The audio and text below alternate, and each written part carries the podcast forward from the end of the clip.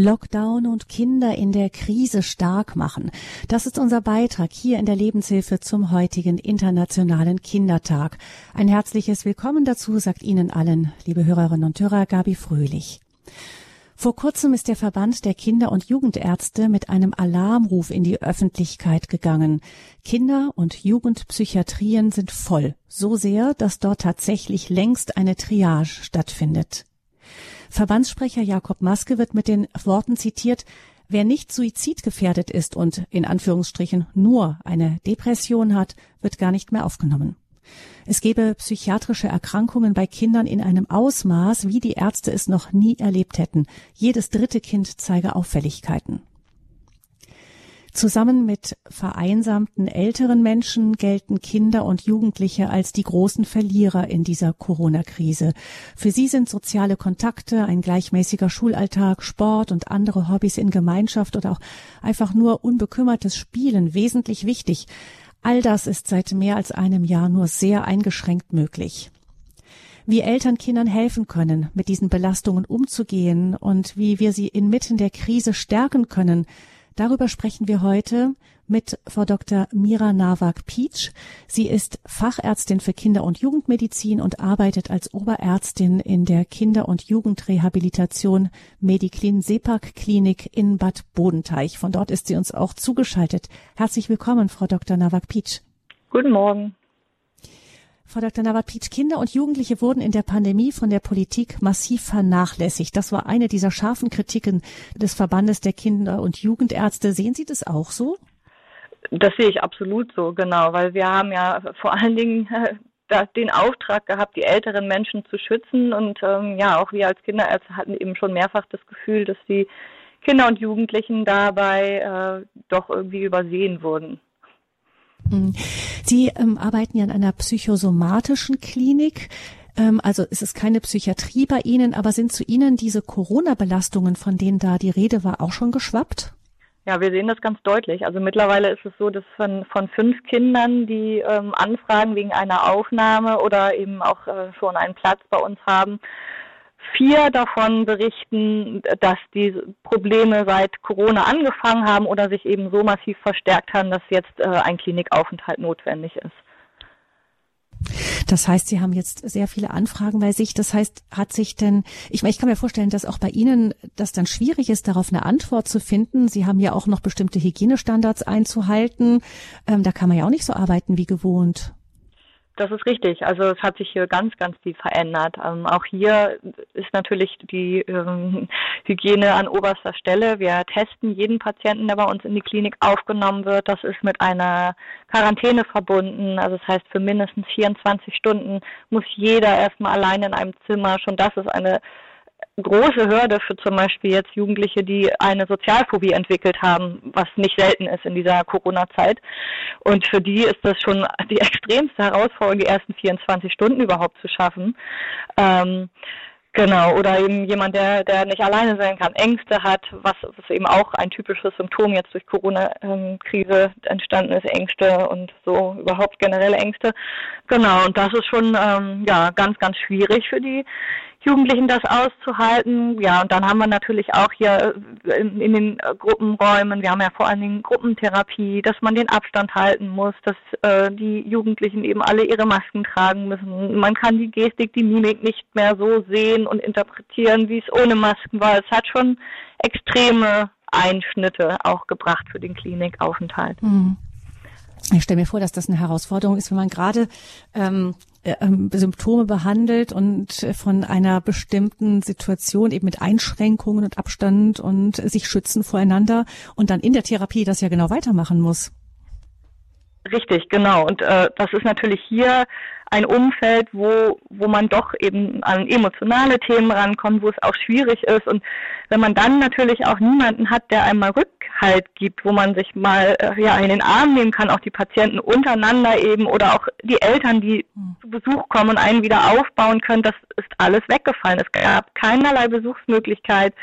Man konnte nicht mal eben einfach in den Ort gehen und mal, mal Eis essen gehen, sag ich mal, wenn es einem schlecht ging. Oder also es sind wirklich so, so Kleinigkeiten, was aber doch ja, enorme Auswirkungen hat dann mhm, auf also, den gesamten Therapieprozess. Also Riesenherausforderungen, die da auf Sie zugekommen sind. Gucken wir mal auf die Symptome, mit denen die Kinder und Jugendlichen bei Ihnen ankommen. Welche Art von Symptome führen Sie denn auf die spezielle Situation dieses letzten fast schon anderthalb Jahre jetzt bald dann zurück? Hm.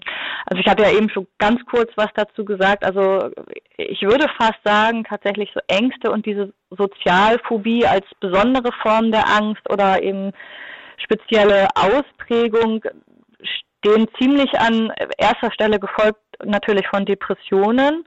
Ähm, ja, die Sozialphobie kann man sich ja vorstellen. Eine Schule bricht weg, äh, Hobbys brechen weg, man sitzt nur noch zu Hause und daraus entwickelt sich bei vielen einfach die Angst, ähm, ja, ich, ich kann gar nicht mehr rausgehen, ich kann gar keinen Kontakt mehr haben und so ähm, ja, ziehen sie sich eben zurück und auch jetzt eben, wo, wo alles gelockert wird, gibt es so viele, die einfach jetzt nicht mehr den Sprung schaffen, zur Schule zu gehen, sich mit Freunden zu treffen oder wieder einfach normal im Sportverein loszulegen. Also das ist schon sehr viel Ängste generell. Also was, was wir auch sehen, ist eben ja verschiedenste Ängste vor Krankheiten. Natürlich, weil, weil es eben Corona ist, aber gar nicht mal jetzt eben ich habe Angst, Corona zu kriegen oder meine Familie kriegt Corona, sondern wirklich viele, viele Ängste. Ähm, ja, wie, wie Ängste vor der Zukunft natürlich. Also alles, was die Zukunft betrifft, weil es einfach unglaublich viel jetzt auch mit sich gebracht hat, ähm, diese Verunsicherung. Was wird jetzt kommen? Niemand weiß es so genau. Aus den Ängsten heraus entwickeln sich Zwänge, also ja, alle Zwänge in jeder Form, Ordnungszwänge, Waschzwänge, um einfach irgendwie wieder ein Gefühl von Struktur oder geordnet sein wiederzubekommen. Ja, oder natürlich tatsächlich auch, was wir sehen, wir sind da eine Fachklinik für Essstörungen, schon auch Mädchen, die jetzt in eine Magersucht rutschen, um einfach dieses Loch, was entstanden ist, wieder zu füllen. Weil das ist ja gut, wenn, wenn ich mir eine Strategie überlege, ich beschäftige mich plötzlich mit Kalorienzählen oder wie viel Sport muss ich eigentlich machen. Die Angst, nicht mehr fit zu sein, weil ich keinen Sport mehr machen kann. Ähm, dann mache ich mir selber meinen Sport und fülle meinen Tag damit. Mhm. Das sind so die ja, Dinge, die wir ja. hauptsächlich beobachten. Ja, man kann sich ja vorstellen, ähm, dass äh, Sie sagten, dass da so Zukunftsängste sind, klar. Ähm, und Kontrollverlust, äh, Magersucht genau. ist eine extreme Übernahme, äh, zwanghafte Übernahme von Kontrolle über den Körper, über sich, über das Leben. Und ähm, dass das Auswirkungen hat, kann ich mir gut vorstellen. Auf der anderen Seite eben auch die Zukunftsängste. Natürlich, wenn schon die Politik, die Erwachsenen seit Monaten und Monaten immer noch mit dem flotten Wort auf Sicht fahren, da kann man ja überhaupt nicht planen. Das heißt, man weiß überhaupt nicht, was kommt dann als nächstes. Ähm, gehen die Inzidenzien wieder rauf? Ähm, wird dies verlangt? Kann ich überhaupt dahin? Man kann, kann keine Auslandsaufenthalte planen. Das, was Jugendliche nach der Schule oft gerne machen.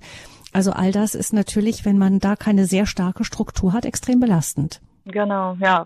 Also dazu kommt, genau wie Sie es ja gerade schon gesagt haben, ähm, Auslandsaufenthalt, Praktika, Abschlussklassen, Ausbildungsplatz. Es hat ja auf alles eine Auswirkung. Das ja, geht ja sehr, sehr weit. Dann kommt noch dazu, Sie haben gesagt, diese Ängste, Sozialphobie, also ähm, die, wie drückt die sich aus, wenn jemand, woran merkt man, dass ein Kind eine Sozialphobie entwickelt?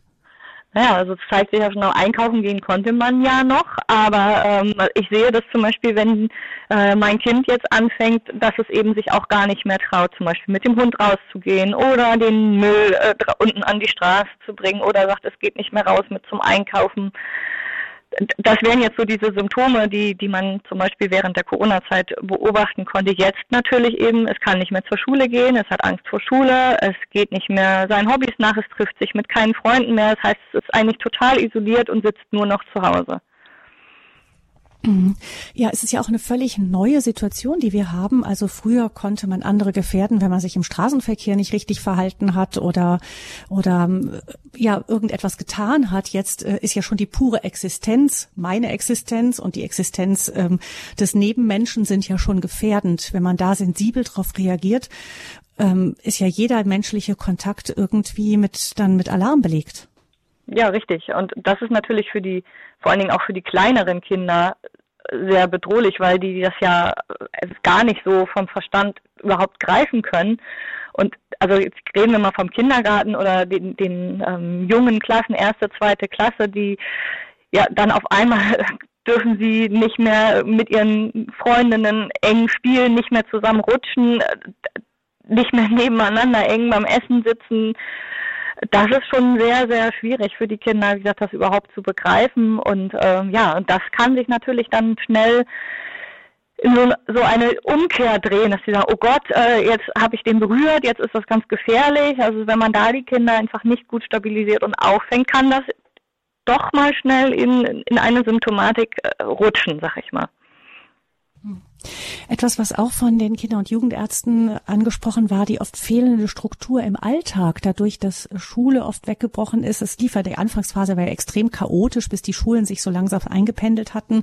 Manche Schulen haben dann sehr viel über die Online-Konferenzen gemacht, aber klar, dann der Überblick, den Überblick zu behalten, wer ist dabei, wer ist nicht dabei, warum fehlt der und so geht ja ganz mhm. schwer. Das heißt, für viele war eben diese Struktur, die Schule auch gebracht hat, weg. Ähm, wirkt sich, wie wirkt sich das denn aus? Also das ist tatsächlich auch etwas, was wir hier im sekundären Verlauf eben auch noch sehen. Da komme ich gleich noch drauf. Genau, also die Schule ist zum einen ja die Tagesstruktur, ähm, zum anderen aber auch der Sport in, in Vereinen. Also das sind zwei Faktoren, würde ich sagen. Ähm, nat natürlich, also die Schule ist ein großer Faktor, aber ich habe, oder wir haben hier auch ganz, ganz viele Jugendliche, die äh, gesagt haben, es ist eigentlich ähm, mein soziales Netzwerk, mein Sport, meine Freunde, was mir auch Struktur gegeben hat, was jetzt weggebrochen ist. Ja, was, was machen die Kinder? Entweder sie ziehen sich total zurück, äh, werden eben depressiv, sitzen im Zimmer, hören vielleicht noch Musik, ähm, im besten Fall oder lesen ein Buch, aber äh, diese Sinnlosigkeit, wie fülle ich jetzt diese Zeit, wie fülle ich das Loch? Natürlich kann man sagen, ja, die hatten ihr Homeschooling und hatten ja ihre Aufgaben. Nichtsdestotrotz ist das natürlich eine ganz andere Verpflichtung, als dass ich morgens aufstehe, ich mache mich fertig, ich ziehe mich an, ich ähm, starte in den Tag, als wenn ich vielleicht zu Hause dann auf meinem Bett sitze im Schlafanzug und muss mich nicht fertig machen, muss mir nicht die Zähne putzen, mir nicht die Haare kämmen. Ja, dann, dann kommt einfach in diesen, ich sag mal, in diesen Depressionsmodus. Ne? Ja, dann ist es doch egal, dann liege ich halt weiter im Bett, mache dann meine Aufgaben oder ich habe gar keine Lust mehr, meine Aufgaben zu machen, weil warum? Es kontrolliert ja kein Lehrer mehr in dem Sinne.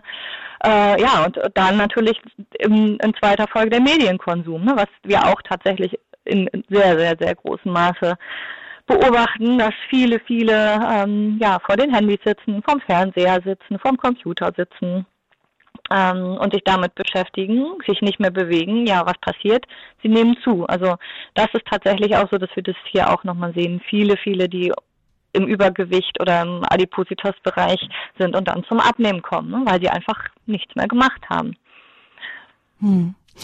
Es gibt ja, Homeschooling ist ja eigentlich nicht was völlig Neues. Das gibt es ja in vielen Ländern der Welt ähm, regulär. Und ich habe mich gefragt, ähm, warum wirkt sich das bei uns auf die Kinder so schwierig aus, was andere in anderen Teilen der Welt ganz normal im Leben auch machen. Wahrscheinlich liegt es daran, dass das ganze Umfeld fehlt. Also die Kinder, die ich kenne, Familien, jetzt in Frankreich zum Beispiel Homeschooling immer schon machen, die haben halt ein unglaublich äh, volles Nachmittagsprogramm dann gehabt, eben mit ganz viel, ja, umso mehr Freizeitaktivitäten mit anderen, um das auch zu kompensieren. Das heißt, jetzt war es ja auch eine andere Voraussetzung. Man hat nicht genau. nur die Schule machen müssen, die vielleicht auch gar nicht darauf vorbereitet war, das im, im, im Fernunterricht überhaupt zu machen, die Eltern, die nicht vorbereitet waren, das zu begleiten und auf der anderen Seite so eine Gesamtatmosphäre, ähm, die auch den Nachmittag mit anderen unmöglich machte. Genau, also ich glaube, das ist der Punkt. Ne? Wenn es ein geplantes Homeschooling ist, dann erstens stimmen die technischen Voraussetzungen, wie Sie gerade gesagt haben, alle sind darauf vorbereitet, man kann sich darauf einstellen, es ist gut ähm, planbar, gut machbar, aber das, was wir jetzt hatten, war ja, ich sag mal, in Anführungszeichen eine Notsituation. Es musste von heute auf morgen sein. Man ist sozusagen ins kalte Wasser geschmissen worden, alle äh, es fing ja dabei an, schon, ja, die Aufgaben sind nicht richtig bei den Schülern angekommen. Das, das ganze Netzwerk war nicht ausgereift, so dass es da schon Defizite gab. Wie bekommen die Kinder überhaupt ihre Aufgaben? Dann natürlich Eltern, die berufstätig sind. Betreuungsprobleme, wie soll das alles begleitet werden? Die Doppelbelastung im Beruf, das Homeschooling der Kinder und ganz wichtig, es gab eben diese Sozialkontakte nicht mehr was Sie gerade ja angesprochen haben, ja, ich konnte dann äh, mich mit anderen treffen am Nachmittag oder meinen Sport machen.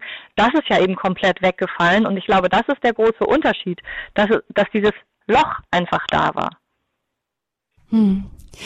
Vielleicht auch noch der Blick auf das, was in den Familien los war. Also ähm, ich würde mal sagen, einen Fall, den ich neulich beobachtet habe, der ist einfach typisch. Da habe ich unseren Jüngsten zu einem Freund gebracht und der hat noch einen jüngeren Bruder und der saß am Nachmittags um drei immer noch an seinen Homeschooling-Aufgaben und die ganze Körpersprache äh, sagte so von wegen, ich habe da überhaupt keine Lust drauf, obwohl das ein gescheites Kind ist an sich, aber die Sachen lagen immer noch da. Die Mutter war äh, versuchte seit dem ganzen Vormittag irgendwie ihren, ihr Homeoffice irgendwie parallel zu schaukeln mit drei lebendigen Kindern, einem, der äh, völlige Arbeitsverweigerung hat. Und natürlich war da unglaublich dicke Luft. Also das ist ja auch dann so, dass in so einer Atmosphäre dann zu Hause zu arbeiten, wenn alle genervt sind, weil keiner genau das, das hinkriegt, was er eigentlich hinkriegen sollte, wenn Eltern eben noch versuchen wollen, parallel ihren Beruf irgendwie weiter mhm. auszuüben. Ähm, das, ich kann mir vorstellen, dass das in vielen, vielen Familien so ist, dass äh, dann die Atmosphäre so ist, dass man am liebsten gehen würde und man kann aber nicht. Absolut. Und also ich glaube, das ist ja genau der Knackpunkt. Also wir, haben eben nicht drei lebendige Jungs, die sich artig hinsetzen und dann mal ihre zwei Stunden ihre Aufgaben erledigen. So ist ja eben leider die Realität nicht. Ne? Und wenn man dann noch nicht mal den Ausgleich hat, ich sag mal, es ist vielleicht dann noch, noch eine zwei, drei Zimmerwohnung, alle sitzen da. Ähm, ich glaube, dass es einfach nicht möglich ist, ne? nebenbei dann seine Arbeit zu schaffen, sein, Ho sein Homeoffice, was man noch zu erledigen hat und die Kinder zu betreuen. Also ich denke, es ist schon irgendwie auch dann eine engere Führung braucht, gerade für solche Kinder, dass man auch wirklich präsent ist und äh, die Kinder dann führen kann, anleiten kann, dass die auch das Gefühl haben, es kümmert sich jemand und ist es nicht nebenbei. Ne? Weil natürlich ist das eine hoch belastete Arbeitsatmosphäre für alle Beteiligten in dieser Familie. Und ich, ich glaube, dass, dass dieser Schlüssel auch darin liegt, äh, wie bekommen wir Entlastung oder wie bekommen wir wieder eine Stärkung. Und ich glaube, dass wir als Eltern da tatsächlich mit einem Vorbild vorangehen sollten. Zum Beispiel eben zu sagen, ich muss schauen, wie ich mir eine Entlastung bekomme. Äh, oder ich gucke, wann ich mein Homeoffice legen kann, wenn ich zum Beispiel nachmittags ähm, die Kinder äh, sage, geht auf den Spielplatz, wenn das möglich ist, oder dass man eben sagt, man schafft ähm, Freiräume. Ich glaube, das ist total wichtig, dass man einen Raum hat, wo man durchatmen kann und idealerweise natürlich alle gemeinsam. Zum Beispiel, dass man sagt, wir machen eine Arbeitszeit. Äh, ne? Das ist ja auch ein, ein Modell, wie man so etwas lösen kann. Wir machen jetzt eine Stunde Arbeitszeit und danach machen wir gemeinsam eine halbe Stunde Pausenzeit und sagt, dann machen wir was Schönes oder wir gehen alle zusammen auf den Spielplatz und dann machen wir wieder eine Stunde Arbeitszeit. Also ich glaube, es braucht viel äh, kreative Ideen von Eltern, wie sie, ja, wie sie eben diese Freiräume schaffen wie sie eben den Kindern auch ein Vorbild geben, hey, wir brauchen auch eine Regenerationszeit. Und natürlich äh, ist das ja auch erwiesen, dass die Bewegung an frischer Luft in der freien Natur am besten hilft, um diesen Stress auch wieder loszuwerden. Hm. Da würde ich gerne gleich nochmal genauer drauf eingehen, vielleicht auch mit Unterstützung unserer Hörerinnen und Hörer, die vielleicht auch Tipps angesammelt haben über die in diesen ganzen Monaten, wie man besser durch solche Situationen kommt, wie man verhindert, dass es überhaupt erst zu so dicker Luft kommt, die ja in manchen Familien auch wirklich ähm, dramatische Folgen hat. Das mhm. heißt ja auch, dass die Gewalt in den Familien angestiegen ist. Es hat mehr Tötungsdelikte auch ähm, mhm. in, in den Familien gegeben als früher. Also gibt es denn, ähm, Frau Dr. Nowak-Pietsch, Ihrer Beobachtung nach bestimmte Gruppen, Gesellschaftsschichten, die stärker betroffen sind als andere? Na, ich habe es auch gerade schon so indirekt angesprochen. Natürlich schon, glaube ich auch, dass die sozial Schwächeren, die tatsächlich vielleicht nur eine kleine Wohnung haben, wo Kinder sich ein Zimmer teilen müssen, wo vielleicht dann beide Eltern noch im Homeoffice sind und es einfach keinen Raum mehr gibt, um sich eben selber Freiräume zu schaffen und da alle auf kleinstem Raum übereinander sitzen, jeder belastet ist, weil er seine Aufgaben schaffen soll, die er vielleicht nicht schafft, wo es Probleme gibt, wo vielleicht auch äh, die Unterstützung nicht so gegeben ist, weil die Eltern beide Vollzeit arbeiten müssen und das erledigen müssen. Ich glaube, dass das schon auch Brennpunkte sind, die stärker betroffen sind. Genau, und es gibt natürlich auch vom, vom Charakter Kinder, die eher vulnerabler sind, aber natürlich auch Erwachsene. Also ne, es kommt ja auch immer darauf an, wie, wie ich als Elternteil mit der Krise umgehe und was ich als Modell vorlebe. Ich glaube, Welche das sind schon so diese. sind denn stärker betroffen, ihrer, nach Ihrer Beobachtung? Also es gibt ja schon Persönlichkeiten, die vom Grund auf eher ängstlich, zurückhaltend sind, äh, introvertiert sind, die sich über vieles Gedanken machen, die sehr sensibel sind. Äh, und das beschränke ich jetzt gar nicht auf die Kinder und Jugendlichen, sondern das, glaube ich, zieht sich auch durch äh, bis zu den Erwachsenen. Ich glaube, diese Persönlichkeiten sind generell schon mehr ähm, betroffen damit in so einer unsicheren Zeit ähm, doch irgendwelche Auffälligkeiten oder Verhaltensproblematiken zu zeigen. Lockdown und Co. Kinder in der Krise stark machen ist das Thema hier in der Lebenshilfesendung bei Radio Hureb am Internationalen Kindertag. Wir sprechen mit Frau Dr. Mira Nawak-Pietsch. Sie ist Oberärztin in der Kinder- und Jugendrehabilitation der Mediklin Sepa Klinik in Bad Bodenteich und ähm, wir haben jetzt wirklich schon, sagen wir auf, wir haben gejammert, wir haben verstanden, wir sehen, dass die Situation dramatisch ist. Das haben ja auch die Kinder- und Jugendärzte jetzt ähm, massiv in die Öffentlichkeit getragen. Die Kinder gelten als die großen Verlierer der Pandemiesituation jetzt im Moment. Wir haben jetzt über das gesprochen, was die Auswirkungen sind, was in, bei den Ärzten ankommt an Symptomatik, auch die Ursachen. Wir wollen gleich in einem zweiten Teil jetzt in dieser Sendung vor allem sprechen darüber, was können wir denn tun, damit Kinder besser, gut durch diese Krise kommen, damit sie im besten Fall sogar gestärkt daraus hervorgehen, weil sie eine schwierige Situation gemeistert haben. Wir haben von Frau Dr. Nawak-Piet schon angerissen bekommen. Es kommt auch wirklich darauf an, wie Eltern mit dem Ganzen umgehen. Die können da unheimlich viel bewirken. Das hören wir gleich nach einer Musik.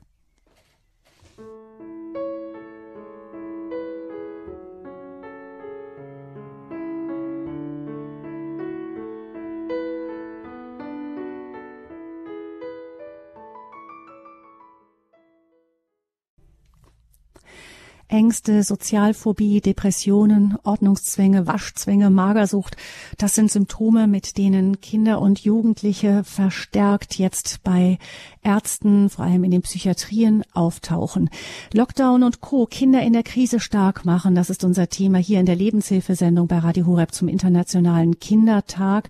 Denn die Kinder- und Jugendärzte haben einen Alarmruf in die Öffentlichkeit geschickt. Die Psychiatrien sind so voll, so dass man dort schon auswählen muss, welches Kind kann überhaupt behandelt werden. Im Grunde nimmt man nur noch die Selbstmordgefährdeten auf, wurde gesagt. Wir sprechen deshalb heute mit Frau Dr. Mira Nawak-Pietsch, Oberärztin der Kinder- und Jugendrehabilitation der SEPA-Klinik in Bad Bodenteich, darüber, wie sie wir den Kindern helfen können, dass sie gar nicht erst so schwer belastet werden, dass sie zum Beispiel nicht eine Sozialphobie entwickeln, in der sie sich überhaupt nicht mehr trauen, unter andere Menschen zu gehen, große Zukunftsängste sich breit machen, weil man sowieso nicht weiß, was die Zukunft bringt und ähm, die ganze unsichere Lage hat viele Kinder und Jugendliche sehr verunsichert.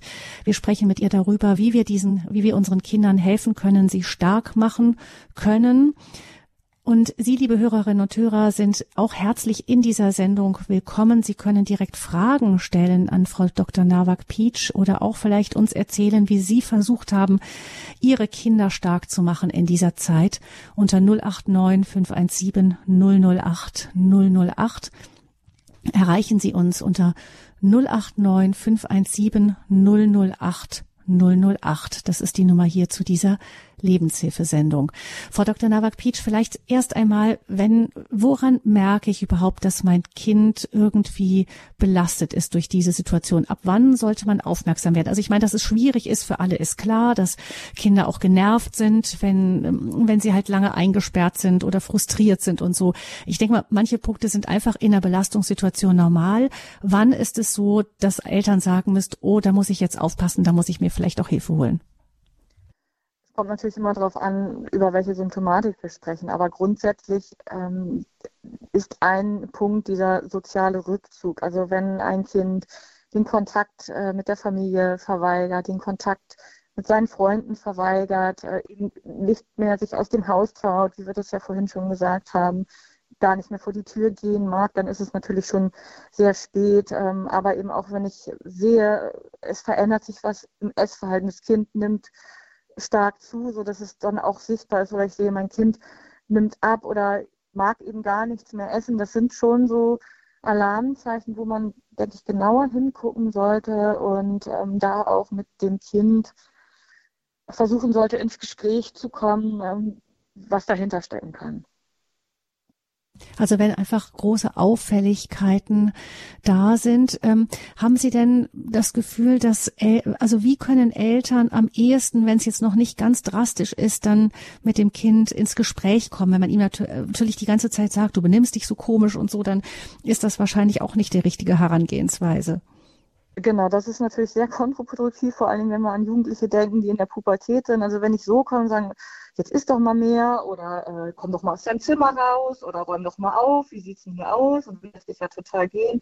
Dann habe ich natürlich den ersten Schritt gemacht, um mein Kind zu verprellen, oh, Mama nervt auch noch oder so, da, da habe ich irgendwie gar keinen Vertrauten, wo ich das sagen kann. Aber ich glaube, also meine Empfehlung wäre, sich im ruhigen Moment wenn man das Gefühl hat, jetzt ist das Kind vielleicht auch gerade aufnahmefähig, sich mal wirklich Zeit zu nehmen, sich mit dem Kind hinzusetzen und ganz in Ruhe anzusprechen, sagen, Mensch, mir ist irgendwie aufgefallen, dass du kaum noch isst oder ähm, dass du gar nicht mehr aus deinem Zimmer rausgehst. Ich habe das Gefühl, es geht dir nicht gut, also auf der Beziehungsebene zu bleiben und zu sagen, Mensch, kann ich irgendwie helfen? Brauchst du irgendwas? Was ist los?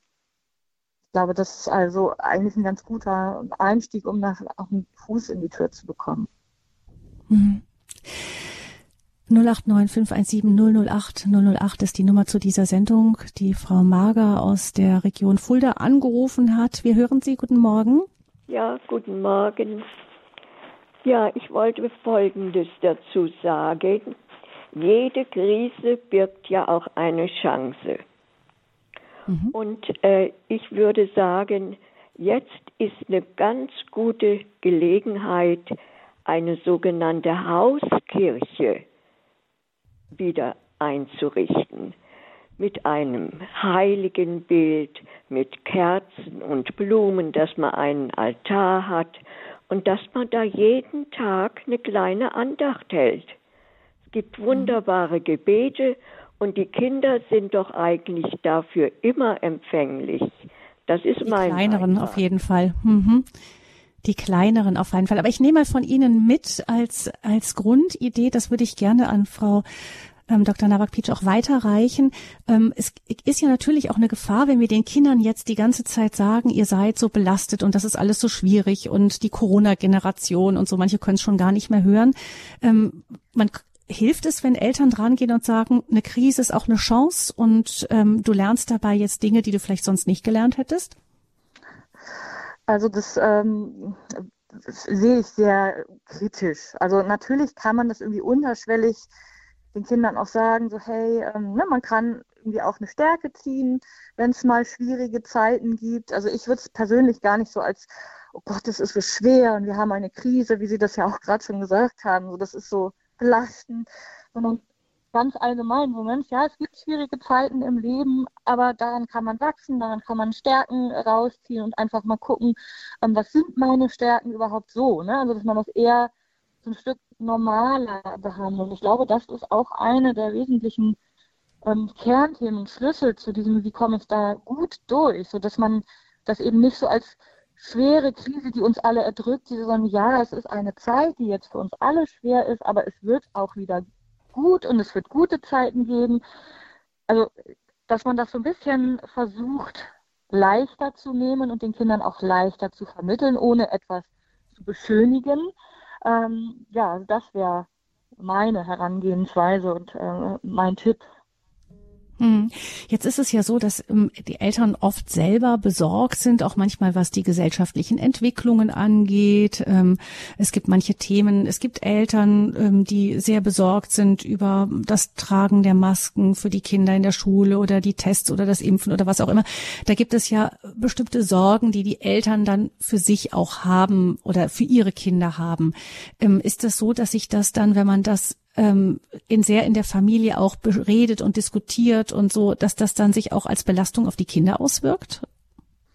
Absolut, klar. Also wir, wir geben ja als Eltern ein Modell für die Kinder. Und wenn wir als Eltern uns über alles Mögliche sorgen ähm, und das könnte schädlich sein und, und die Masken und was ich da vielleicht einatme und das hat schlechte Auswirkungen, natürlich überträgt sich das auf die Kinder. Deswegen sage ich ja, also wir gehen da als Modell vorweg. Und wenn Sie sagen, ja, äh, ne, das eben auch nur, natürlich ist es nicht schön, die Maske zu tragen. Es geht uns allen so. finden wir alle nicht toll und man kriegt nicht gut Luft. Aber ich kann natürlich sagen, oh Gott, das ist so schlimm und ich, ich kriege überhaupt keine Luft mehr und ich, ich kann damit nicht äh, lange aushalten. Oder ich kann sagen, ja, das ist doof und ich, ich kann vielleicht nicht so gut atmen, aber ich weiß, es ist nur jetzt die Zeit X ähm, und dann kann ich die wieder abnehmen. Dann gehe ich damit mit einer ganz anderen Haltung vorweg. Und das übernehmen die Kinder schon. Ich kann nur sagen, mein Kind hat, bevor Corona losging, eine totale Maskenphobie gehabt. Und als dann kam, die Kinder müssen jetzt eine Maske in der Schule tragen, ich, oh, ich zusammenbrochen, ich oh Gott, wie kann denn das funktionieren? Dieses Kind wird niemals eine Maske tragen. Ich habe zuerst ein Visier gekauft, dann wurde das ja verboten und ich sagte, komm, pass auf, wir suchen jetzt ganz hübsche Masken mit einem hübschen Motiv auf und wir haben dann äh, Masken gefunden aus Papier, also diese medizinischen Masken, die dann doch recht leicht waren. Und ich habe es gut verkauft und dann auf einmal war das kein Problem mehr und es ging und es ist überhaupt kein Thema mehr gewesen. Ähm, das ist das eine. Wenn manchmal stehen aber Eltern auch ähm, in der Situation, dass sie sehen, wie ihre Kinder irgendwie Schwierigkeiten mit etwas haben und dann auf der anderen Seite wird aber genau das von der Gesellschaft eingefordert. Also sie haben das gerade für sich mit den Masken so gelöst. Ich kenne es aber auch jetzt von einem von unseren. Das sind tatsächlich nicht alle drei, sondern es ist einer speziell, mhm. der jeden Tag nach ähm, nach der Schule mit Kopfschmerzen nach Hause kam und sagte, hey, die Masken, das fällt ihm einfach so furchtbar schwer. Auch Versuche in der Schule da irgendwie irgendwie mehr Pausen oder so für ihn rauszuschinden. Das war am Anfang ja furchtbar schwierig, weil äh, die durften noch nicht mal auf dem Pausenhof die Maske absetzen. Das heißt, er musste eigentlich das ganze Gelände verlassen, was nicht möglich war. Also okay. am Anfang war es wirklich schwierig. Und da, da steht man als Mutter dann schon und fragt sich, gut, man hat auf der einen Seite diese Vorgaben, auf der anderen Seite sieht man, dass das Kind ähm, wirklich sich sehr schwer tut und blass nach Hause kommt. Ähm, wie, wie kann man dann dem Kind, ich meine, die, die Schulen haben natürlich auch ihre Vorgaben. Ich mache da niemandem einen Vorwurf, aber ähm, da fragt man sich natürlich dann, wie kann man da mit dem Kind gut da durchgehen durch das Ganze? Genau, also ich glaube, es kommt natürlich wirklich immer auf die Situation drauf an. Ich glaube, das kommt auch auf die Schule drauf an und wie damit, ja, wie mit diesen Vorschriften dann auch der Umgang gefunden wird. Ich glaube, das war schon auch sehr unterschiedlich an den verschiedenen Schulen, was man auch so mitbekommt wenn das jetzt so eine Situation ist, also ich glaube, ich würde mit meinem Kind dann wirklich gucken, äh, was können wir für eine Notlösung finden, wenn das Kind ja offensichtlich körperlich auch beeinträchtigt war. Es gibt diese Vorschriften, ja, aber ähm, dass man dann halt gemeinsam schaut, welche Lücken können wir dann finden. Zum Beispiel, dass man wirklich sagt, okay, dann gehst du halt mit dem Finger unbemerkt rein und machst die mal ein bisschen nach vorne, so, dass man Luft rein bekommt immer mal wieder, dass man sich selber diese kleinen Pausen schafft. Ich habe das ja vorhin schon gesagt, dass diese Freiräume und ähm, Pausenräume so wichtig sind, das kann man auch, glaube ich, auf das übertragen. Ne? Wie kriege ich kleine Pausenräume von der Maske hin, wenn die Vorgaben so streng sind, wie kann ich mir das selber kurzfristig schaffen? Hm. Aber wichtig, denke ich, jetzt auch von psychologischer Seite ist, dass man das Kind dann auch ernst nimmt mit dem, was es ähm, dann an Signalen abgibt und dir nicht sagt, komm, stell dich nicht so an, so schlimm ist das nicht. Das, genau, das beinhaltet das ja, ne? dass ich nicht drüber weggehe und sage, das muss jetzt so sein, das stell, genau, wie Sie sagten, stell dich nicht so an, das äh, hält jeder durch, sondern dass ich sage, okay, ähm, du hast dieses Problem, ich sehe, dass es dir nicht gut geht, wie können wir da eine Lösung finden? Das meine ich, also ich nehme mir Zeit, ich zeige, ich höre dir wirklich zu und ich äh, nehme dich ernst. Das heißt, das nehmen wir mit. Wichtig ist, dass wir mit den Kindern wirklich im Gespräch bleiben, schauen, wie es ihnen geht, ihre, ihre Nöte ernst nehmen, auf der anderen Seite aber ähm, auch nicht zu viel, ähm, also in einem großen ständigen Alarmismus sind und, und äh, düstere, die, die, die Zukunft einfach sehr düster ihnen zeigen, nämlich das wird sich ja dann auch auf sie auswirken. Genau, absolut. Also das ist meiner Meinung nach äh, der Kernpunkt. Äh dieser ähm, ja, Möglichkeit, wie kann ich die Kinder schützen. Hm. Ich denke, dass da auch einfach so ein Grundvertrauen ins Leben, was vielleicht diejenigen, die auch Gottvertrauen haben können, sehr hilfreich ist, wenn man einfach sagt, nee, da guckt jemand mit drauf und egal wo wir reinkommen, das ist, ähm, das wird mir nicht im letzten schaden und und ich denke auch die ältere Generation, die vielleicht jetzt auch zum Teil zuhört, wird sagen, ja, wir haben schon auch ganz ganz schlimme Krisen durchgemacht, wir sind auch da durchgekommen Und, und das werden wir wahrscheinlich, werden wir auch bei dieser hoffentlich. 089 517 008 008 ist die Nummer zur Sendung Lockdown und Co. Kinder in der Krise stark machen. Wir freuen uns, wenn Sie anrufen, liebe Hörerinnen und Hörer, und auch eigene Erfahrungen mit einbringen oder aber auch Ihre Fragen an Frau Dr. Navak-Pietsch. Ähm, was ich mich auch gefragt habe, ist in eine der, der, ja, ich denke mal, der positiven Effekte in dem Ganzen, was jetzt passiert ist, ist, dass wir doch uns neu wieder verstanden haben, welche Bedeutung Familie hat. Nämlich ähm, davor war das so, dass man sich ja gut durch Ganztagsschulen und ähm, viele Nachmittagsprogramme und so die Zeit in Familie oft sehr reduziert war. Jetzt auf einmal hat man festgestellt, oh, da sind ein paar sehr enge Beziehungen und wenn alles zusammenbricht, dann, dann bleibt diese kleine Einheit übrig. Kann man das auch als Chance nutzen? Sehe ich auch absolut so. Also genau, äh, das ist äh, der, ähm, die Personen, die noch zusammenhalten können, die noch als Gemeinschaft zusammenleben durften, zwangsläufig, dass man wirklich schaut, wie können wir uns gegenseitig stärken, was ich vorhin noch gesagt habe, neue Aktivitäten zusammen entdecken, die Natur wieder entdecken, wirklich rauszugehen, sich draußen zu bewegen, äh, gemeinsame Zeit überlegen, ein Backwettbewerb, äh, zusammen auf die Beine stellen. Jeder äh, backt etwas und äh, genau, wer, wer backt das Leckerste? Da gibt es so viele Möglichkeiten, aber eben kreativ zu schauen, wie können wir diese Zeit gemeinsam füllen, dass man sagt, wir halten zusammen und das stärkt. Das sehe ich ganz genauso. Hm. Sie haben eben schon angesprochen, auch eine Schwierigkeit ist, dass die Mediennutzung sich noch verstärkt hat jetzt in der Zeit. Das war ja vorher schon Thema. Also ich glaube, es gibt kaum Eltern, die da nicht klagen, dass ihre Kinder da so einen starken Drang hin haben. Jetzt noch mehr. Ähm, ich weiß das von meinen eigenen Kindern. Da war die Argumentation ja, alles andere kann ja nicht stattfinden. Dann dürfen wir doch mehr Zeit jetzt davor verbringen. Ähm, ist natürlich dann in dem Moment von der Warte der Kinder her ein schlagendes Argument, die mir dann auch sagt, wir können es ja so nicht treffen. Dann äh, zocke ich doch mit denen am, am Bildschirm wenigstens, dann kann ich wenigstens mit ihnen zusammen spielen. Ähm, wie geht man damit um? Ist das richtig, dass man da so ein bisschen nachgibt und sagt, tatsächlich ist es ja so oder sollte man da wirklich aufpassen? Aufpassen muss man immer, weil eine ähm, Medien- oder Internetsucht tatsächlich auch sehr schnell ähm, ja, reinrutscht, sag ich mal. Ähm, ja, ich glaube, das ist sehr schwierig, da diesen Spagat zu finden, was ist noch gesund, wie viel reglementiere ich, weil natürlich auch die Reglementierung äh, das Gegenteil bewirken kann. Meine persönliche Haltung dazu wäre, dass man sagt, okay, ja, das ist so, man kann sich über die Medien noch austauschen und chatten, dass man sagt, okay, halbe Stunde mehr oder Stunde, je nach Alter des Kindes, dass man das halt anpasst, aber ähm, dann trotzdem da auch das ganz klar reglementiert und begrenzt schon. Äh, und dann eben aber auch als Eltern, wenn es von den Kindern selbstständig noch nicht so angenommen wird, dann auch Alternativen wirklich anzubieten. Ne? Dafür muss ich natürlich dann auch eben diese Ideen haben oder auch die Zeit investieren, zu sagen, okay, dann gehen wir halt gemeinsam raus und machen eine Schnitzeljagd oder machen eine Naturentdeckungsreise oder was auch immer mir einfällt. Hm. Also man muss da wachsam bleiben einfach. Auf jeden Fall. Frau Esser, hm, Frau Esser ruft uns an aus Kevela. Guten Morgen, Frau Esser. Ja, guten Morgen. Ich wollte eigentlich nur was mitteilen. Es geht um Neurologie. Eine Neurologin warnt vor Sauerstoffmangel durch Maskenpflicht.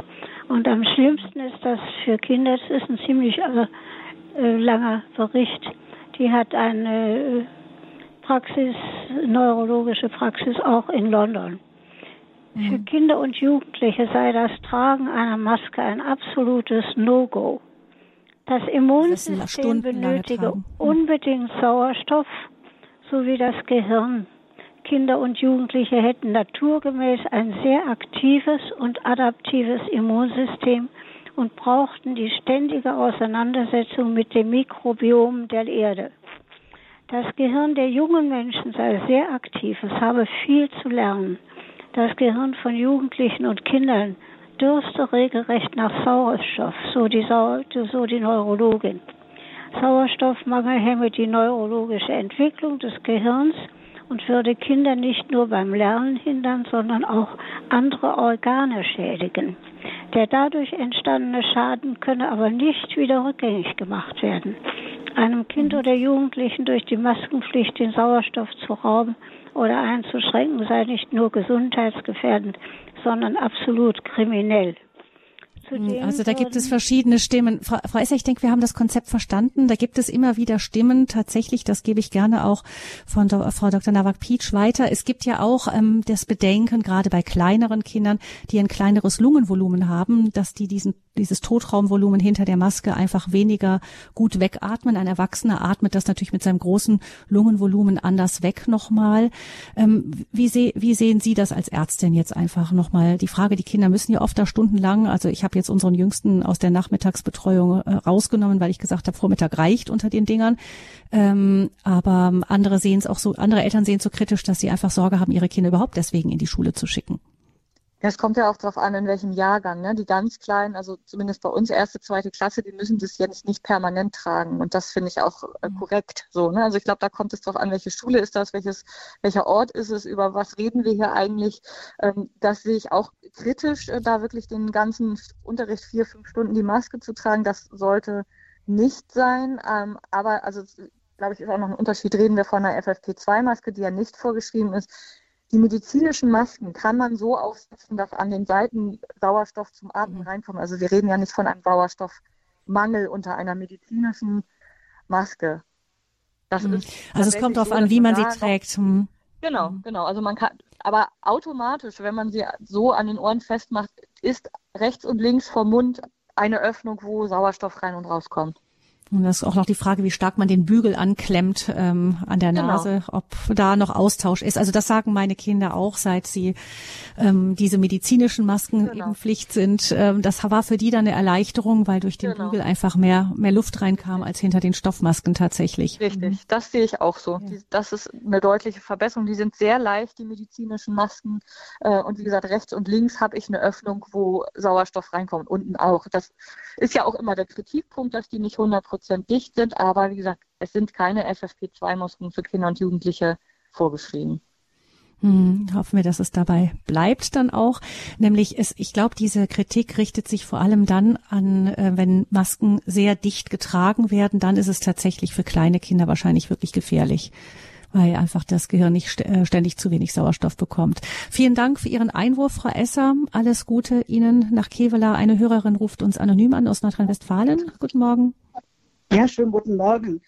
Ähm, ja, ich möchte noch an das anknüpfen, was die Hörerin vorhin äh, erwähnte. Also generell können wir ja sagen, dass der Mensch von seinem Schöpfer aus so angelegt ist, dass wir unbegrenzt anpassungsfähig sind. Allerdings hat diese Anpassungsfähigkeit Grenzen. Und wenn wir einer verrückten Situation ausgesetzt sind und Kinder verrückt darauf reagieren, dann finde ich das normal. Mhm. Einem Kind zu sagen, du bist eine Gefahr für andere, ist pervers, ist kriminell aus meiner Sicht. Nicht die Kinder sind krank, äh, sagt unsere Hörerin, sondern die ganze Situation ist krank. Die Kinder reagieren normal darauf. Das ist falsch, dass wir versuchen, die Kinder zu therapieren. Wir müssen diese ähm, krankmachende Situation therapieren. Das ist, glaube ich, die Aussage. Naja, also letztendlich würde ich dem tatsächlich auch beipflichten. Nur wir können ja an dieser Situation jetzt nichts verändern. Es ist so, wie es ist. Uns werden äh, Vorgaben gemacht, was wir zu tun haben. Die können wir als Normalbürger alle gerade nicht verändern. Ich mhm. zum Beispiel, aber ich würde tatsächlich auch nie einem Kind sagen, du bist eine Gefahr für andere. Das halte ich auch für gefährlich. Äh, das Virus ist gefährlich, aber nicht das Kind. Und ich glaube, das muss man gut trennen. Da muss man wirklich gut gucken, wie man mit den Kindern spricht und was man den Kindern sagt. Man muss ja nicht auch jeglichen Duktus übernehmen als Eltern, als Familien, der durch die Medien, also diese Panikmacher, die in den Medien mit diesen ständigen Verkünd, also Panikmacher äh, fühlt zumindest mal fühlt sich's an in den Medien, wenn ständig neue Inzidenzien verkündet werden. Das bewirkt ja Panik bei vielen. Muss ja gar nicht beabsichtigt sein, aber die Auswirkung ist die, dass viele Menschen in Panik geraten. Man kann natürlich da sich auch zurücklehnen und sagen, ja, da ist eine Situation, die wird von der Politik kritisch gesehen und ähm, die versuchen jetzt da etwas zu machen, um eine Krankheit einzudämmen. Ähm, ob ich das jetzt selbst für sinnvoll halte oder nicht, das ist ja immer noch eine, eine freie Meinung, haben wir noch dazu. Aber die Situation ist von der Politik für uns jetzt so vorgegeben, sagen Sie, Frau Dr. Nowak-Pietsch. Und es hilft auch nichts, da ähm, ununterbrochen zu rebellieren dagegen, den Kindern gegenüber zumindest, sondern man bekommt das jetzt so vorgesetzt. Und das eine ist ein politischer Kampf. Vielleicht für manche Kinder auch gut zu sehen, dass Eltern sich politisch engagieren und sagen, ich bin da nicht mit einverstanden. Ähm, ich melde mich da zu Wort. Auf der anderen Seite aber gibt, sind die Kinder ja, so wie die Familien, in der konkreten Situation und müssen gucken, wie sie jetzt genau was damit machen. Genau, also das ist eben auch das, wie, wie lege ich es vor, wenn man sich in, ja, in, in gesundem Maße auch noch mit Freunden treffen kann und ähm, nicht jeden Kontakt unterbinden und sagt, wir müssen einfach vorsichtig sein, wir halten Abstand, wir können uns draußen treffen, dann ist das aber weiterhin möglich. Und wenn ich damit eben gelassen umgehe und mit Zuversicht herangehe, dann werden die Kinder das auch übernehmen können. Und werden dementsprechend auch nicht so stark belastet von der Situation sein. Hm.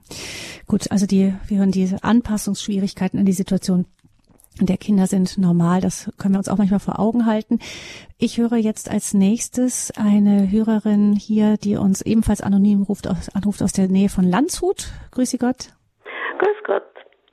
Ich wünsche allen einen gesegneten Tag, vor allem erst einmal, die auch die zuhören.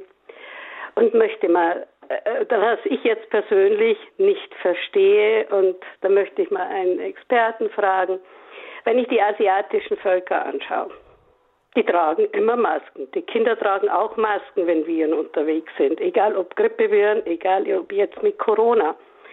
Äh, man kann nicht feststellen, dass äh, die Asiaten, die Kinder sich vom Gehirn her schlecht entwickeln.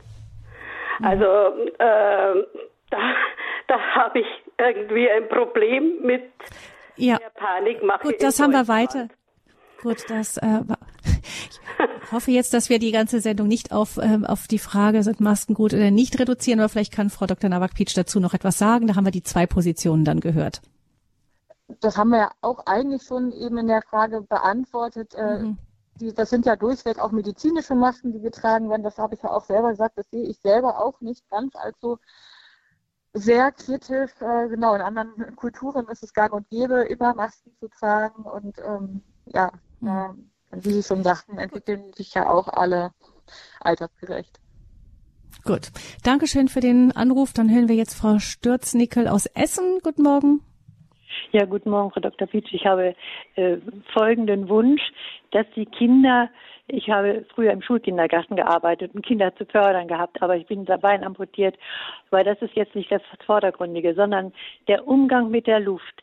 Dass Kinder im Grunde einen ganz positiven Umgang mit der Luft praktisch jetzt viel intensiver äh, bekommen, zum Beispiel durch Experimentierkästen oder durch Versuche, die mal gemacht werden, dass sie praktisch einen ganz normalen Bezug zur Luft, sonst könnten sie gar nicht leben, dass in dieses Virus was jetzt natürlich beachtet werden muss, auch egal durch welche Maßnahmen die jetzt sind, die sind absolut wichtig.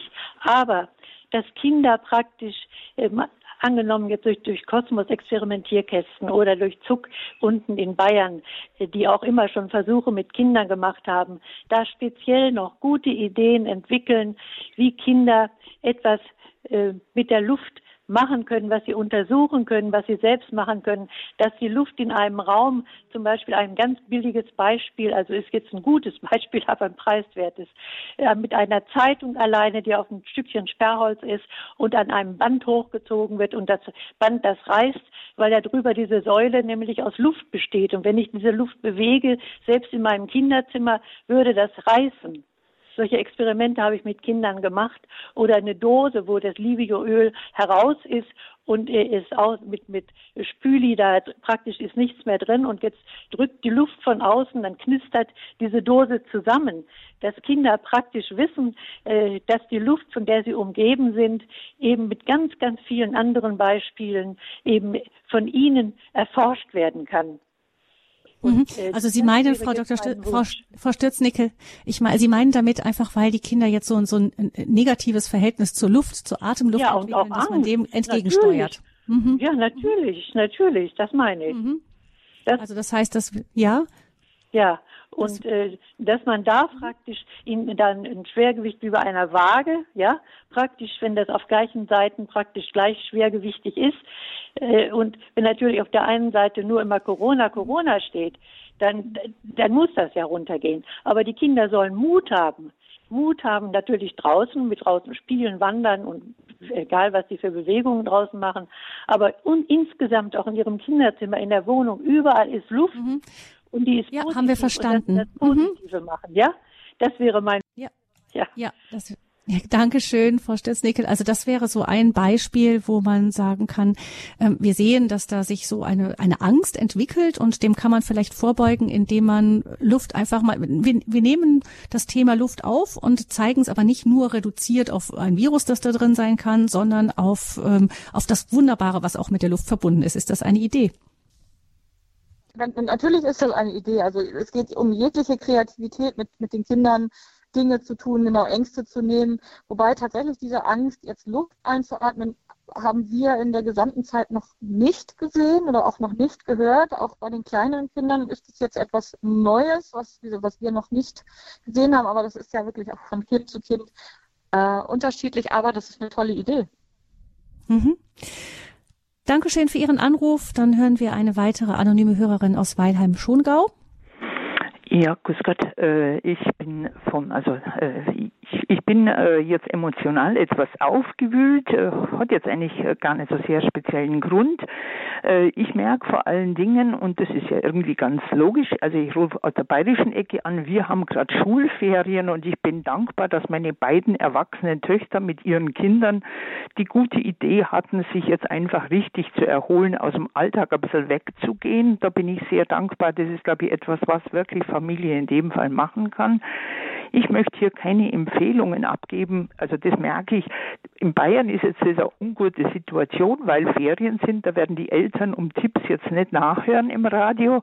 Und ich habe äh, einfach so den Wunsch, dass dieses Thema auf die Kinder schauen in der Öffentlichkeit jetzt, glaube ich, ganz wichtig genommen wird und da gut hingeschaut wird, endlich mal zu verstehen, dass wirklich da die Kinder, glaube ich, jetzt ein bisschen aus dem Blickfeld gerutscht sind. Ich habe es beobachten können. Ich habe Enkelkinder zwischen 18 und 7. Das heißt, da war ein Erstklässler, der unter schwierigen Umständen eingeschult wurde, bis jetzt sich noch nicht gut in der Schule zurechtfand. Also das waren schwierigste Bedingungen. Einen, der die Schule wechseln wird, schwierigste Bedingungen. Also das heißt, der Wechsel wird jetzt anstehen. Wie ist es jetzt da durchgelotet worden? Dann einer, der sich tatsächlich ein bisschen zurückzieht. Da bin ich dankbar, dass ich so viel miterleben kann, dass die also meine Kinder sozusagen da relativ, äh, das habe ich jetzt bei Ihnen einmal gehört, äh, einfach versuchen, eine gewisse Gelassenheit natürlich in der eigenen Aufgeregtheit noch reinzukriegen, vernünftig mit den Kindern umzugehen, immer sich wieder ein bisschen einordnen Gut, dann ein weiteres Kind bei der anderen Tochter, die wirklich viel alleine stemmen muss, jetzt auch Urlaub machen, entspannen. Das ist jetzt einfach wichtig. Und das große Kind ist, also mit 18, ist seit einem halben Jahr in der Klinik. Also das sind wirklich viele Themen und da hoffe ich und wünsche ich mir als Großmutter wirklich, dass dieser Blick auf die Kinder, also sprich alle Kinder, alle Kinder, nicht nur klein, sondern alle in ihrer Weise, wie sie da so betroffen sind, da gut hinzuschauen und immer wieder selber sich als Erwachsene einzuordnen.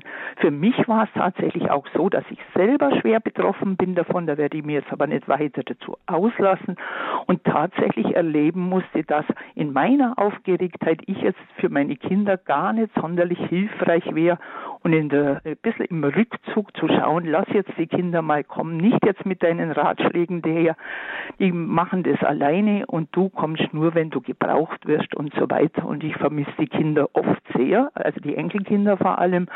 Und ich hoffe, dass wir das alles Gute bestehen. Also immer so die Gelassenheit pflegen und gleichzeitig die Aufgeregtheit immer versuchen, ein bisschen zurückzunehmen ähm, ich möchte da nicht so voreilig mit dem Glauben daherkommen, aber einfach so ein Stück, es wird doch irgendwie werden, es wird werden und jetzt stehen wir es durch. Mhm. Genau. Danke für Ihren Beitrag. Alles Gute ja. Ihnen. Ja, auch. ja, ja, danke schön. Wieder. Ich würde zum Schluss äh, dieser Sendung gerne mit Ihnen, Frau Dr. Nowak-Pietsch, noch ein bisschen gucken, wie können wir jetzt Kindern, die, also die Zukunftsangst ist für mich ja total nachvollziehbar, gerade diejenigen, die jetzt vielleicht ihren Schulabschluss gemacht haben, sich um eine Ausbildung kümmern sollten. Ich kenne da auch äh, aus dem Bekanntenkreis äh, äh Freunde, die ja die Kinder haben, die für die das wirklich ganz, ganz schwierig ist, äh, ah, wenn man eine, eine, ein Geigenvorspiel nicht, nicht bis jetzt anscheinend nicht persönlich machen kann, sondern das online stattfinden soll, wie das äh, real beurteilt werden soll, ist natürlich so eine Frage. Ähm, für, für, die, für diese Jugendlichen ist das wirklich schwierig. Wie kann man die jetzt unterstützen, dass sie doch einen positiven Blick auf die Zukunft entwickeln, sagen, da, da erwartet mich das Leben jetzt nach der Schule und die Welt braucht mich auch irgendwie mit meinen Gaben. Wie kann man sie da unterstützen? Also letztendlich, glaube ich, sind wir wieder bei diesem Kernpunkt, was ist meine Haltung als Eltern, diese Zuversicht zu sagen, es wird alles wieder gut. Es gibt immer einen Weg und es gibt immer eine Lösung, auch wenn es vielleicht mit Hindernissen und mit Schwierigkeiten verbunden ist. Wir sind als Eltern da, wir stehen hinter dir und wir werden das gemeinsam schaffen. So schwer es auch sein mag. Und es wird immer einen Weg geben. Ich glaube, wenn man Vielen das Dank. Kindern vermittelt, ja. so, dann haben wir schon mhm. ganz, ganz, ganz viel gewonnen. Hm, dass wir auf der einen Seite mit ihnen leiden, wenn es schwer ist, aber auf der anderen Seite selber die Hoffnung nicht verlieren und, und sie damit dann auch ein Stück durchtragen, dann wenn sie vielleicht genau. wirklich selber kaum den Blick noch hochkriegen. Hm. Richtig. Ja, vielen Dank, Frau Dr. Nowak-Pietsch, dass Sie uns hier zur Verfügung gestanden haben in dieser Sendung Lockdown und Co. Kinder in der Krise stark machen. Vielen herzlichen Dank. Ähm, liebe Hörerinnen und Hörer, Sie können diese Sendung nachhören oder auch gerne weiterempfehlen. Sie wird in Kürze dann in der Mediathek zu finden sein unter www.horeb.org in der Mediathek Leben in Beziehungen. Da finden Sie das unter dieser Rubrik dann in Kürze. Vielen Dank, Frau Dr. Nowak-Pietsch, dass Sie ähm, hier mit dabei waren. Alles Gute Ihnen auch. Wir hoffen auch für Sie, dass Sie die Ihre Therapien und so bald wieder unter einfacheren Bedingungen dann anbieten können den Kindern und die, die Kindern helfen können, dann hoffentlich bald aus dieser sehr belastenden Situation rauszukommen. Vielen herzlichen Dank und alles, alles Gute wünscht Gabi Fröhlich. Das wünschen wir auch.